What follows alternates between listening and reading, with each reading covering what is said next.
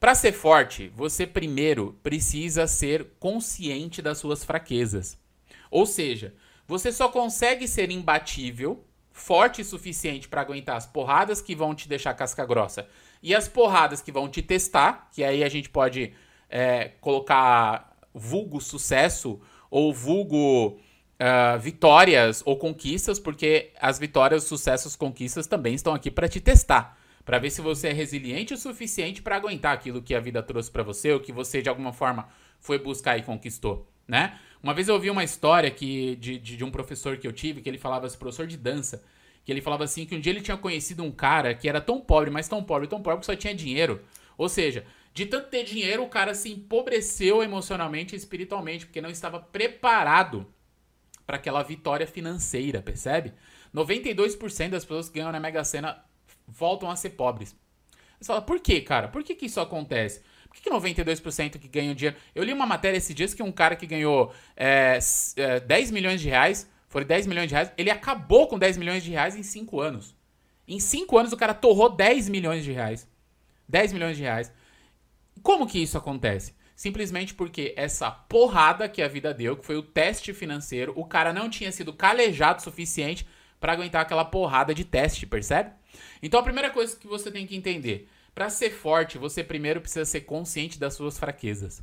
Sem a consciência das suas fraquezas, você não sabe o que tem que fortalecer, o que tem que dar luz para ficar cada vez mais poderoso e como se defender. Como se defender. Uma vez eu lembro que eu estava assistindo uma luta de do UFC, do MMA, e, e tava lá o, o Júnior Cigano, se eu não me engano. Acho que era o Júnior Cigano, que era um lutador brasileiro. E eu lembro muito bem que ele, ele comentou algo que tinha uma relação com a fraqueza dele. Ele falou assim: olha, eu sou mais alto e eu sou um pouco mais lento. Essa é a minha fraqueza. O, o cara que eu vou lutar, ele é mais rápido. Então eu preciso ficar atento para ele não me pegar na minha fraqueza. Olha que interessante isso. Esse é o ponto da sua vida. Você quer ser mais forte, quer ser mais imbatível? Primeira coisa que você tem que entender: quais são suas fraquezas. Você precisa listar suas fraquezas, tá? Quando você lista suas fraquezas, você entende quais delas você vai colocar atenção para melhorar, potencializar, aprender novas habilidades ou coisas do tipo, e quais delas você já sabe que não precisa mais colocar atenção porque provavelmente você não vai resolver. Provavelmente você não vai resolver. Ou talvez você nem queira resolver nesse momento, percebe? Então tem fraquezas suas que você só precisa jogar um olhar de consciência sobre ela.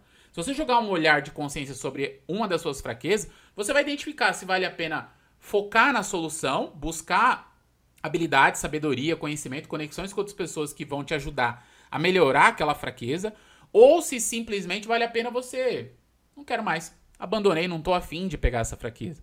Então presta atenção. O que vai te fortalecer não é o olhar sobre os pontos fortes que você tem. O que vai primeiro te fortalecer é o olhar sobre as suas fraquezas. Porque na hora que você joga luz sobre as suas fraquezas, você pode simplesmente escolher melhorá-las, ou seja, transformá-las em algo poderoso que você pode usar, ou simplesmente ter consciência que isso você não consegue utilizar na sua vida. Por exemplo, é, eu conheci uma vez um rapaz que era muito bom com escrita. O cara manjava muito bem de escrita, mas ele não era tão bom é, na comunicação verbal, em falar. E ele sabia que aquilo era uma fraqueza. Ele tinha duas escolhas. Ele melhorava aquilo ou ele abandonava aquilo. Ele abandonou e virou um, um, um escritor fantástico. Porque ele sabia daquilo, então ele não entrava em projetos que ele tinha que usar a voz ou se expor. Ele só entrava em projetos que ele tinha que escrever porque era onde estava a maior habilidade dele.